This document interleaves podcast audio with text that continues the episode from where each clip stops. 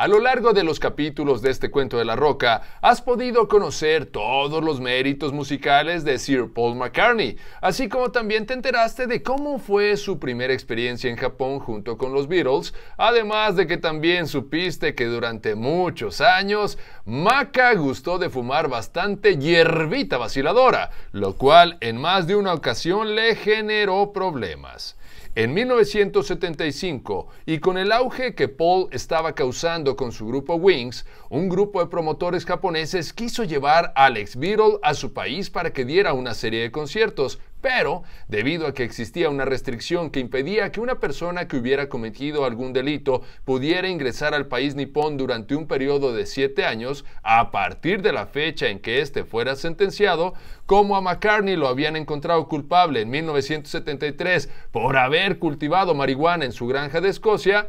Parecía casi imposible que lo pudieran dejar entrar al Japón, pero la promotora Udo Music movió todas sus influencias para lograr que le dieran el permiso a Maca y en cuanto lo obtuvieron, hicieron todos los preparativos para organizar la gira de Wings por dicho país, la cual tendría una duración de dos semanas con 11 conciertos. Los 100.000 boletos que se pusieron a la venta para todos los conciertos se vendieron rápidamente y la gente estaba muy emocionada, aunque los promotores musicales sabían que existía un grave riesgo, ya que las autoridades japonesas habían puesto como condición para dar la visa de acceso al país que McCartney firmara una declaración jurada en la que afirmara que ya no consumía cannabis, lo cual el ex Beatle entregó sin ningún problema, pero no era cierto.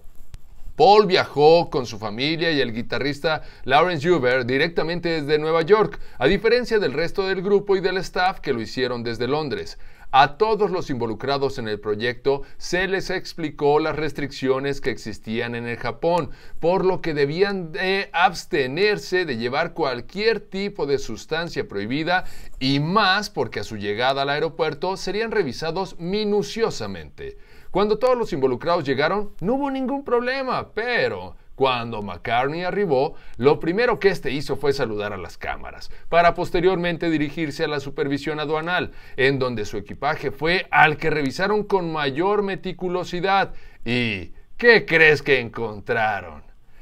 Ay, no cabe duda de que la historia de la música siempre se escribe de una manera muy extraña, por lo que si quieres enterarte de todos sus detalles, te invito a que no te pierdas el día de mañana el último capítulo de este cuento de la roca.